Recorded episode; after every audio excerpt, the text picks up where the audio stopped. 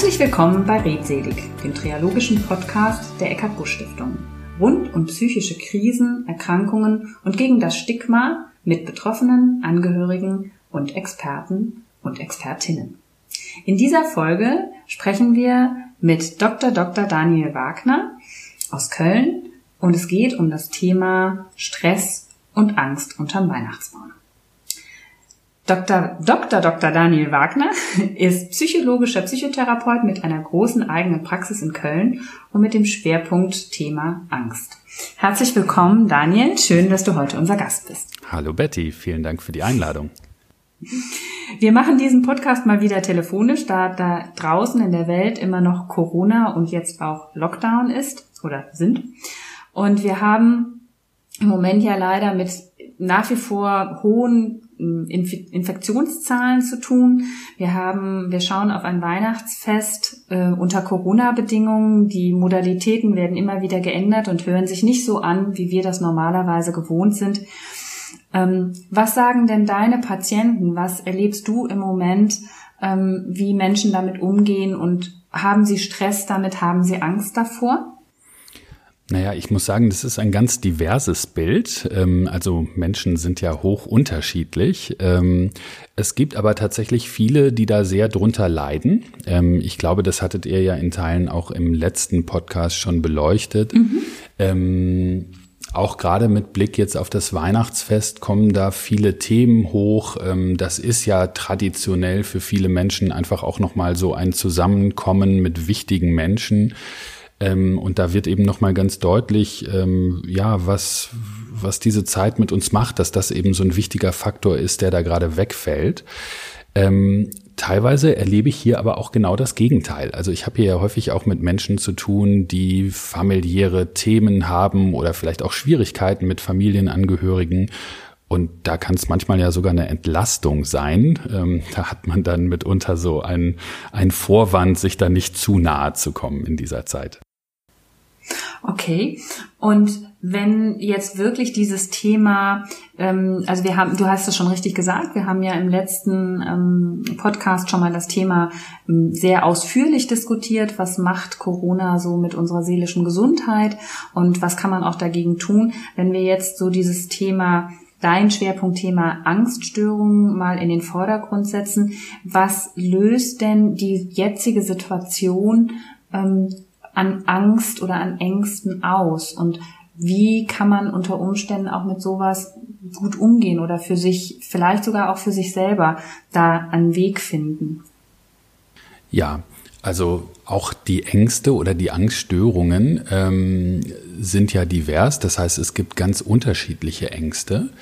Ähm, es gibt Menschen, die sehr konkret ähm, betroffen sind, weil sie zum Beispiel Krankheitsängste haben. Und das ist jetzt natürlich in dieser Zeit Öl ins Feuer, weil ähm, ja das Thema so omnipräsent ist und ähm, äh, ja gerade Menschen, die Angst vor Infektionen haben, jetzt sehr stark belastet sind.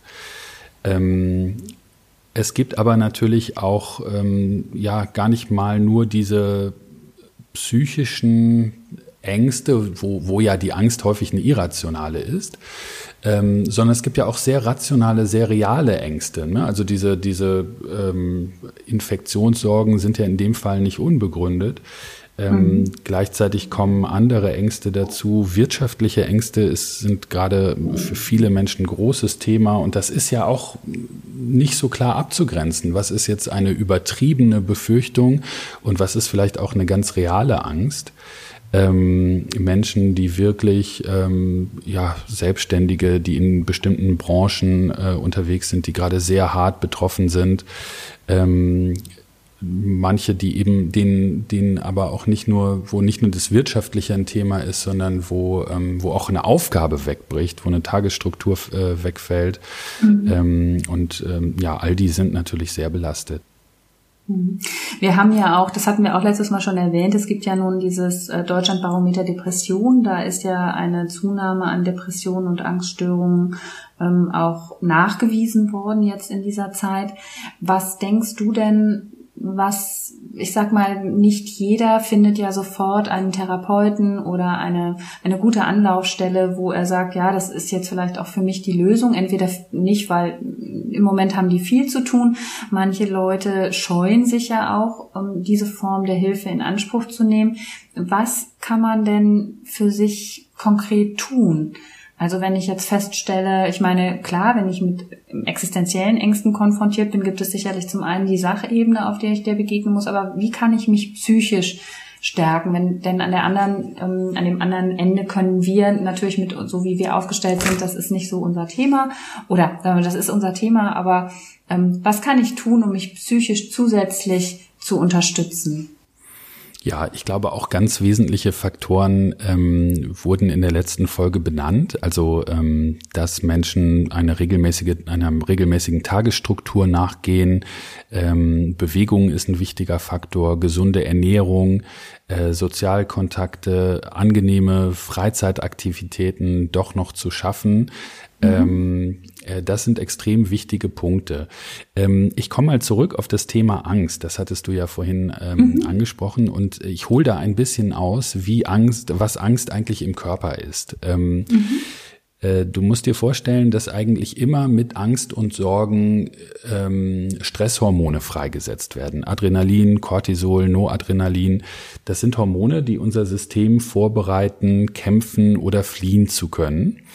Ähm, und das macht menschheitsgeschichtlich auch sehr viel Sinn, dass wir uns eben äh, bei Gefahren verteidigen können ähm, oder auch einfach abhauen können. Ähm, und das ist eben, dieses System ist in vielen von uns gerade sehr aktiv. Und Löst das nicht einen unglaublichen Stress aus? Naja, das, körperlich? Ja, richtig. Das ist Stress. Ne? Also ähm, das könnte man mitunter auch messen. Also es gibt äh, so Sensoren, die Muskelspannung erfassen können oder der Herzschlag verändert sich oder die Atmung wird flacher. Ähm, das ist tatsächlich so. Ähm, und wenn wir uns jetzt fragen, wie gehen wir am besten mit, äh, mit diesem körperlichen Stresszustand um, äh, dann sehen wir, dass körperliche Aktivität tatsächlich sehr gut hilft. Also das wäre unbedingt, wenn du jetzt fragst, naja, was können wir jetzt in dieser Zeit machen? ähm, würde ich wirklich empfehlen, äh, wenn es irgendwie geht, sportlich aktiv zu sein. Jetzt, ich weiß, die Fitnessstudios sind gerade zu und natürlich auch ganz viele andere Möglichkeiten, sich sportlich zu betätigen. Ähm, das ist gerade schwer. Und trotzdem kann man was entdecken, ähm, äh, was eben dieser Tage möglich ist. Ne? Ob man jetzt irgendwie rausgeht und im äh, Park oder Wald joggen geht ähm, oder sich auch irgendwie ein YouTube äh, Home Workout ähm, antut, mhm. hätte ich jetzt fast mhm. gesagt. Ne? Aber wirklich so, dass die großen Muskelgruppen in Bewegung kommen. Ähm, das ist äh, wirklich ein guter Aspekt, um diesen, äh, dieses Stressniveau abzubauen. Ähm, und ich sage mal, es ist ja auch so, selbst wenn man jetzt nicht so sportlich ist, wenn man einen schönen langen Spaziergang macht, eine Wanderung, ja. ne, also nicht jeder ist so der, der Fitnesssportler in dem Sinne, aber es geht ja, ja darum, in, über einen längeren Zeitraum einfach mal körperlich richtig in Bewegung zu kommen. Ganz wichtiger und, Punkt, ähm, genau. Was ich daran auch nochmal schön finde, ist zu sehen, Körper und Seele spielen eben, sind, spielen quasi auf dem gleichen Instrument. Ne? Und ich kann, wenn ich so eine Auswirkung habe, so wie du die Angst eben geschildert hast, auch mit einer körperlichen Form quasi das seelische Thema ähm, zumindest mit antitschen ne? und äh, so was Gutes für mich tun. Also ja. es ist nicht so, als würden wir uns immer nur, ne, als müssten wir das, was uns seelisch gerade drückt, dann auf der seelischen Ebene bearbeiten, sondern wir können eben auch den Körper ansprechen. Ja, du hast vollkommen recht. Also ähm, das bildet sich eben wirklich auch in unserem psychischen Wohlbefinden ab und das ist unmittelbar ähm, ähm, auch, auch zu spüren, so an meiner eigenen Stimmung. Ähm, neben der Bewegung ähm, äh, würde ich wirklich aktuell auch Achtsamkeitsübungen empfehlen. Achtsamkeit ist ja ein Thema, äh, was in aller Munde ist. Manch einer kann schon gar nicht mehr hören, weil in jeder zweiten ja. Apothekenrundschau davon irgendwie berichtet wird. Ähm, nichtsdestotrotz ähm, ist es nachweislich sehr hilfreich, ähm, insbesondere ähm, ja, für sich selber anzuerkennen, ah, ich bin gerade gestresst, ah ja, ich bin gerade angespannt und das wirklich auch zu spüren. Also normalerweise versuchen wir das immer so wegzudrücken, oh nein, ich darf mich jetzt nicht schlecht fühlen, ich will das nicht. Aber gerade indem ich mir selber sage, ich will das nicht, mache ich es eigentlich schlimmer, weil mein Körper dann schon wieder in Stress gerät und noch mehr dieser Stresshormone ausschüttet und mhm. es geht mir noch schlechter.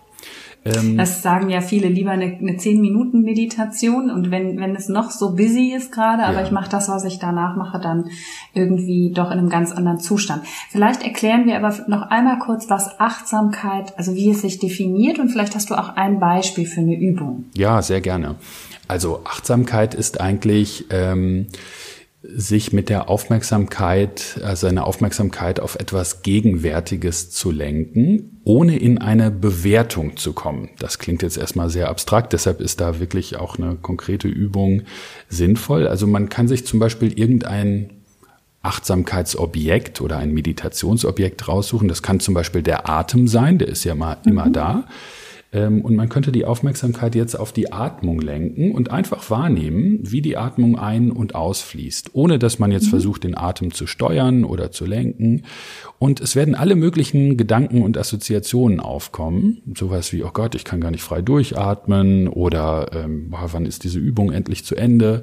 Ähm, und die Kunst ist jetzt, diese Gedanken einfach mal stehen zu lassen und immer wieder zurückzukommen auf die sinnliche Wahrnehmung. Also wirklich zu spüren, wo kann ich den Atem eigentlich feststellen? Kann, merke ich, wie sich mein Brustkorb ausdehnt und zusammenzieht oder ähm, vielleicht sogar, wie sich die Bauchdecke hebt und senkt. Ähm, und ähm, sich immer wieder darin zu üben, in dieser sinnlichen Wahrnehmung zu bleiben. Sobald irgendein Gedanke kommt, das kurz registrieren und wieder zurück zu der Übung zu kommen.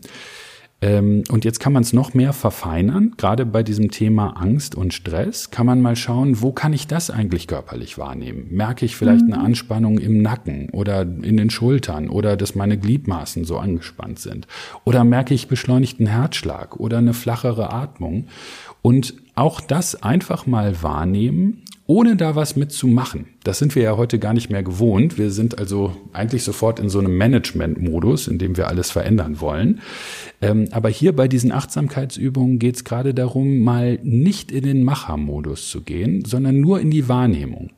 Und das Interessante, was sich dann einstellt, ist, dass ich eine von ganz alleine eine Beruhigung ergibt oder von ganz alleine diese Anspannung nachlässt, ohne dass man das ganz bewusst herbeiführen muss, sondern einfach nur, indem man in diese akzeptierende Grundhaltung geht, alles, was da ist, darf da sein und schon beruhigt sich das System. Ich finde, das hast du sehr, sehr schön erklärt und dargestellt und, und sehr schön die Übung erklärt. Jetzt weiß ich aber auch, dass du auch, glaube ich, an einer App mitgearbeitet hast, mit der man das mit der man solche Achtsamkeitsübungen gut machen kann. Es gibt da ja viele ähm, auf dem Markt. Ähm, denn ich sag mal, die Menschen, die mit sowas noch wenig Übung haben, für die hört sich das jetzt sehr theoretisch an. Und selbst wenn ich das kognitiv verstanden habe, ist ja noch die Frage, kriege ich das gut umgesetzt und kriege ich das auch täglich gut umgesetzt? Denn das ist ja vielleicht auch noch so ein Aspekt, ähm, diese Achtsamkeitsübung lebt ja davon, dass ich sie auch in ein gewisses Kontinuum bringe ne? und mir das vielleicht ähm, einfach jeden Mittag nach dem Mittagessen oder so ähm, sowas mal praktiziere oder auch zwei, dreimal am Tag. Ja, da hast du vollkommen recht. Also da macht wirklich Übung den Meister. Ähm, und das ist wirklich auch ein übendes Verfahren. Also so ähnlich wie Tennis spielen. Ne? Das klappt auch nicht am Anfang in Perfektion. Und das muss man einfach ein paar Mal machen, äh, bevor das auch richtig äh, einen Effekt bringt. Ähm, und tatsächlich, also ohne dass ich jetzt hier für eine App äh, Werbung machen möchte, gibt es ja in der, in der ähm, inzwischen da eine Reihe. Ähm, und die sind tatsächlich auch in ihrer Wirkung ganz gut belegt. Da gibt's ja auch gerade immer mehr Bemühungen ähm, dieser digitalen Gesundheitsanwendungen, also dass die wirklich auch wissenschaftlich gut evaluiert werden. Ähm, mhm, und das, das kann zumindest mal so als, als ähm, Einstieg, um so Achtsamkeitsübungen zu erlernen, ähm, wirklich hilfreich sein. Ähm, da kriege ich dann häufig auch noch mal eine größere Klarheit, wenn ich einfach zum Beispiel so eine Audioanleitung habe. Wie mache ich das denn jetzt? Und auch immer wieder dadurch natürlich ähm, fokussiert werde.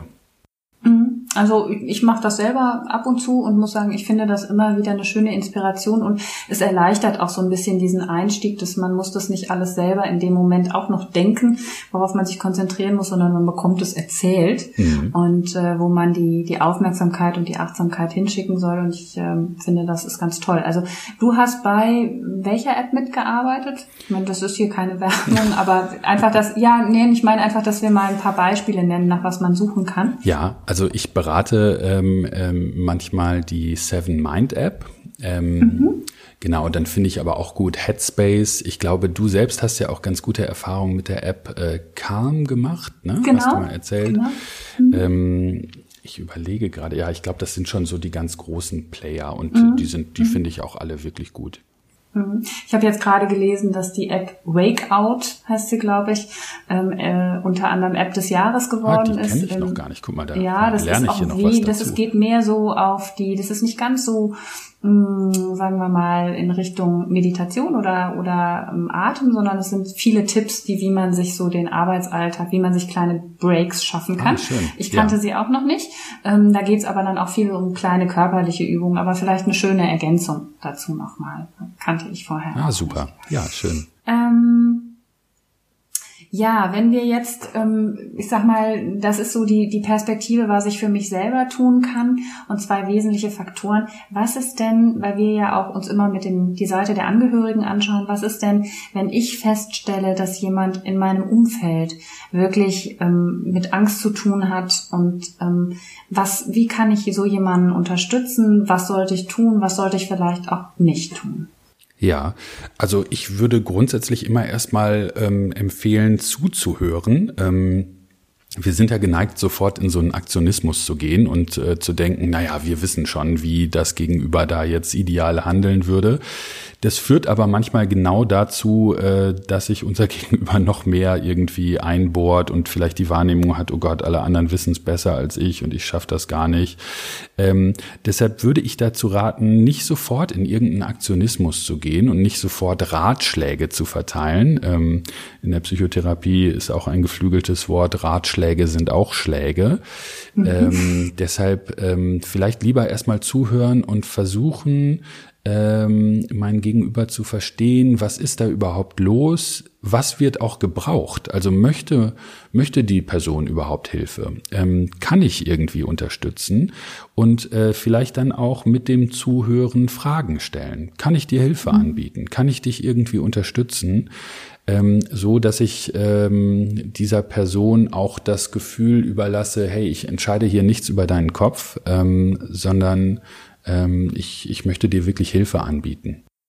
Ja, und ich finde auch in dieser Frage liegt eine große Ernsthaftigkeit, ne? des Wunsches ernsthaft, ähm, also das sehr ernst zu nehmen, was, was den anderen unter Umständen bedrückt und auch ernsthaft ähm, helfen zu wollen. Ja. Ne? Nicht einfach so, ja, ich höre dir jetzt mal zu, aber eigentlich ist das ja nicht so schlimm, weil ich es vielleicht anders empfinde. Ja, genau. Sondern, ähm, ne, also da auch offen zu sein, ne, wie, wie kann ich dir dich am besten unterstützen? Wie kann ich dir helfen? Ja, ganz genau. Gibt so. es denn auch Stellen, wo sich Angehörige hinwenden können? Oder gibt es irgendwelche speziellen Tipps, ja, ich glaube, da bist du im Zweifelsfall jetzt sogar noch äh, besser informiert, als ich das bin. Ähm, hier bei mhm. uns in der Praxis melden sich natürlich in erster Linie die Betroffenen selbst. Mhm. Wenn sich Angehörige melden, dann ähm, werbe ich auch immer dafür, dass sich die konkrete Person, um die es dann letzten Endes geht, hier auch nochmal ähm, persönlich meldet, so dass wir uns zumindest mal telefonisch mhm. vorbesprechen können, ob das hier mit einer Vorstellung überhaupt der richtige Schritt ist. Ähm, in den Großstädten, also mindestens mal hier in Köln, haben wir auch ein hervorragendes Netzwerk an ähm, Selbsthilfegruppen und eben auch Gruppen, in denen ähm, Angehörige dann äh, teilhaben. Ähm, das finde ich also auch immer eine gute Anlaufstelle. Ähm, ansonsten gibt's natürlich auch ähm, übers Internet inzwischen ein breites Angebot. Da muss man sicherlich mal schauen, dass man da seriöse von weniger seriösen Anbietern trennt. Aber ähm, äh, da gibt's ja auch zum Beispiel ähm, ähm, ja auch von öffentlicher Seite viel Aufklärungsmöglichkeit. Ja, absolut. Also du hast es nicht gesagt, da bin ich die äh, unter anderem oder wir sind da auch ähm, äh, fachlich ganz gut äh, dabei. Also wen ich auf jeden Fall mal erwähnen würde, neben den Selbsthilfegruppen, das, die sehe ich auch, ähm, gerade in so, in so größeren Städten oder solchen ähm, Angeboten ist zum Beispiel der Bundesverband der Angehörigen psychisch Kranker, ja, das kann man ja. googeln, mhm. die eine sehr gute Arbeit machen mit unheimlich vielen guten Informationen, auch jetzt ein paar kleinen Videos, um Dinge zu erklären und damit also auch sehr zum Thema der Entstigmatisierung beitragen. Das heißt also auch Angehörige, die da noch nicht so mit so Themen nicht so vertraut sind oder jetzt gerade erst durch Corona und den Lockdown diese Themen auftreten, ähm, dass sie sich einfach damit vertraut machen können. Und da gibt es auch eine Menge Anlaufstellen, die da genannt werden, wo man sich hinwenden kann oder wo auch Angehörige sich miteinander austauschen können. Solche Formate gibt es auch hier in Köln, was ich sehr wichtig finde, weil ähm, das auch eine starke Belastungssituation ist für Angehörige und die ähm, dann mal die Gelegenheit haben, sich untereinander eben auszutauschen. Ja, ganz wichtig, also, genau.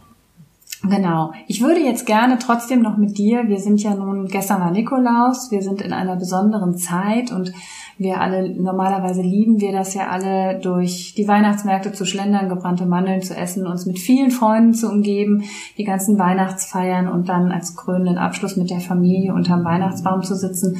Das ist zum einen etwas, wir müssen auf sehr, sehr viel verzichten und das, das macht was mit uns, mit dem einen mehr, mit dem anderen weniger wahrscheinlich, aber trotzdem mal die Frage eben, wie, wie kann man damit sich umgehen, wenn einem da viel fehlt? Hast du da noch ein paar Ideen zu? Und was ist auch mit diesem Stress? Also wir haben ja irgendwie mit Weihnachten, mit der Vorweihnachtszeit verbinden viele, also ich kenne das auch so immer, Stress, das muss, das Geschenk muss noch organisiert werden, das muss noch erledigt werden, das muss gemacht werden. Ähm, wie, wie kann man da irgendwie für sich einen Weg finden, gerade in dieser besonderen Zeit vielleicht ähm, auch jetzt das zu nutzen, um, um anders damit umzugehen?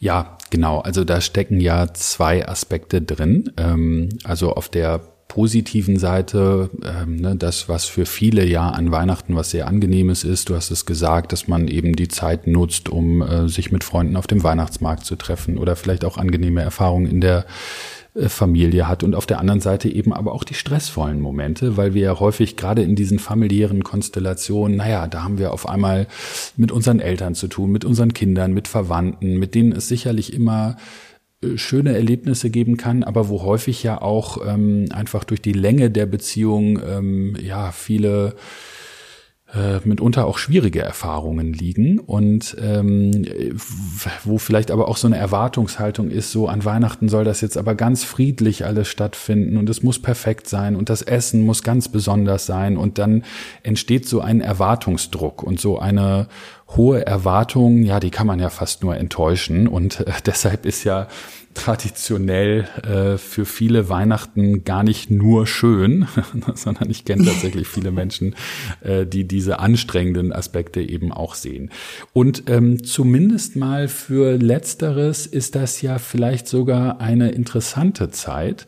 Ähm, weil all diese Ansprüche ja gerade wegfallen. Naja, wenn ich mich jetzt nicht hier im Riesenkreis mit 20 Leuten treffen kann, ähm, dann muss ich auch nicht den ganzen Tag in der Küche stehen. Ähm, also das heißt, vieles von dem, was vielleicht auch mit Weihnachten so an Stress assoziiert ist, fällt gerade weg. Das kann sogar eine Entlastung sein. Mhm. Gleichzeitig hast du aber auch recht, es gibt eben diese schönen Sachen, die viele genießen, ähm, die jetzt nicht möglich sind. Und ich finde es da wichtig, ähm, dass man sich schon früh eine Perspektive schafft. Also vielleicht jetzt gerade schon so Anfang Dezember wirklich konkret überlegt, mit welchen Leuten möchte ich mich denn treffen, auch wenn es nur eingeschränkt ist. Ähm, was kann ich vielleicht auch tun, um Risiken zu minimieren? Kann ich vielleicht in eine freiwillige Vorabquarantäne gehen, wenn ich jetzt äh, Risikopatienten innen treffen möchte?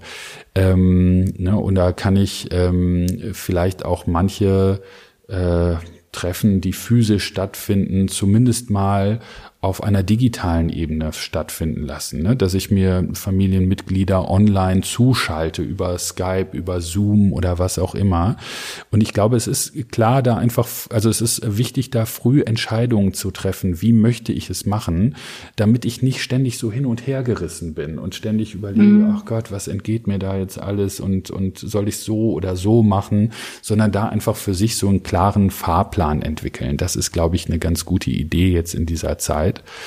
Ähm, dann kann man natürlich auch überlegen, ähm, also so ein bisschen kreativ werden. Vielleicht mal das gemeinsame Plätzchen backen auch über ein Videotelefonat machen. Ne? Dann ähm, ähm, hat man eben äh, den Freund oder die Freundin auf dem Bildschirm zugeschaltet und man hat aber vorher die gleichen Zutaten gekauft und, und macht es dann sozusagen, backt äh, äh, trotzdem die Plätzchen in der Küche ähm, und äh, hat aber dabei noch so ein bisschen Austausch, äh, wenn dann auch nur übers, übers Telefon oder über den Bildschirm.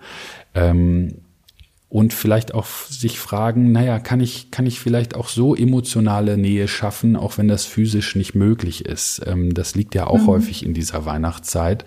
Ähm, äh, ja, dass das so die Chance hat, ähm, äh, da so eine, eine Wärme herzustellen. Und ähm, naja, das ist manchmal tatsächlich auch möglich, ohne dass man sich physisch sieht. Ähm, ja, ich finde sogar, dass manchmal ja auch in Telefonaten oder auch in geschriebenem Wort, sei das nun digital ja, oder ja. auch in Briefen, ja. ähm, mal eine Tiefe rauskommt oder man mal Sachen sagt oder schreibt, die man vielleicht sonst so in dieser üblichen Weihnachtshektik, ne, das Geschenk muss noch verpackt werden, der Vibratensauce muss noch, hm, ähm, vielleicht dann wieder zu kurz kommen würde. Und so hat man oder bietet dieses Weihnachten ja vielleicht auch die Möglichkeit, und so habe ich es jetzt auch an ein paar Stellen mal gelesen, dass man einfach mal wieder auch zurückkommt zu so, was ist mir denn wirklich wichtig, was hat, was habe ich aus diesem Jahr gelernt vielleicht, mhm. was habe ich, ja. ne, wo, wo bin ich über meine Grenzen gegangen, was, was war schwierig für mich, aber wo bin ich auch gewachsen? Und so wird einem vielleicht auch dann wichtig, so, was ist denn wirklich wichtig? Und wie wichtig ist jetzt, dass das Essen perfekt ist? Oder mhm. dass wir wirklich alle, ähm, ich sage jetzt mal zu zehnt an dem Tag zusammen sind? Oder können wir auch eben mit ein paar Tagen Abstand in kleinerer Einheit miteinander feiern und sind die Gespräche dann nicht vielleicht manchmal sogar bemerkenswerter, intensiver oder auch konzentrierter. Ne? Ja, also kein ja. großes Durcheinander und ne, also sich so, das ist ja auch eine Form von Achtsamkeit, sich dann einfach mehr auf, auf eine Sache zu fokussieren und zu konzentrieren. Also ich glaube, da liegen auch Chancen drin ähm, bei aller Enttäuschung, die wir da haben. Ähm, ja, also so äh, würde ich das auch noch ergänzen ja, wollen. Ja, genau. Und ähm, vielleicht auch noch dazu, also äh, ich kann das tatsächlich auch ganz konkret jetzt mal hier für die Praxis. Wir sind ja ein, ein größeres Team und ich habe ähm, letzten Freitag noch hier mit äh, mit unserem Leitungsteam besprochen. Ähm, naja, wir haben sonst eigentlich auch immer so eine Weihnachts-Neujahrsfeier. Wir machen das meistens dann Anfang des Jahres, weil in der Vorweihnachtszeit viele so gestresst sind. Dann haben wir uns das ein bisschen ins Neujahr gelegt. Aber auch das wird dieses Jahr für uns nicht stattfinden. Und wir haben auch überlegt, naja, was machen wir? Und äh, relativ schnell ist klar geworden, wir wollen nicht auf so ein digitales Format in, in diesem Kreis. Aber jetzt muss man ja sagen, aktuell sieht es ja eigentlich auch ganz gut aus von der Perspektive. Natürlich sind wir jetzt aktuell in einer sehr schwierigen Zeit und die Zahlen entwickeln sich ähm, äh, noch nicht in die Richtung, wie wir es wollen, aber es gibt zumindest mal die Perspektive der Impfstoffe ähm, und die Hoffnung, dass es dann im nächsten Sommer schon eine andere Situation sein könnte, als wir das gerade erleben. Und ähm, man kann ja auch diese Themen ein Stück weit nachholen. Also wir haben uns jetzt dafür entschieden, naja, dann gibt es jetzt eben kein Weihnachts- oder Neujahrsfest, sondern es gibt ein großes Sommerfest und äh, da treffen wir uns dann eben auch wieder hoffentlich dann im, im großen Kreis. Aber ich glaube, da hast du noch mal was Wichtiges angesprochen. Das ist das Thema der Perspektive. Ne? Also ja. ich glaube, dass wir Menschen, korrigier mich, du bist der Psychotherapeut, aber dass wir Menschen so funktionieren, dass wir mit schwierigen Situationen besser umgehen können, wenn wir eine Perspektive haben. Das ist ganz Statt, dass wir, so, ja. Ne, dass, dass wir wissen, dass wir irgendwie gar nicht wissen, wie das weitergeht. Und die Perspektive liegt jetzt hier zum einen in dem Impfstoff und natürlich auch darin, dass wir auch schon mal gesehen haben, dass es im Sommer deutlich besser geworden ist und mhm. wir ja fast in einem normalen Zustand wieder zurück waren. Fitnessstudios, Restaurants ja. etc. war ja. alles geöffnet und wir haben uns auch wieder in ganz anderer Konstellation treffen können.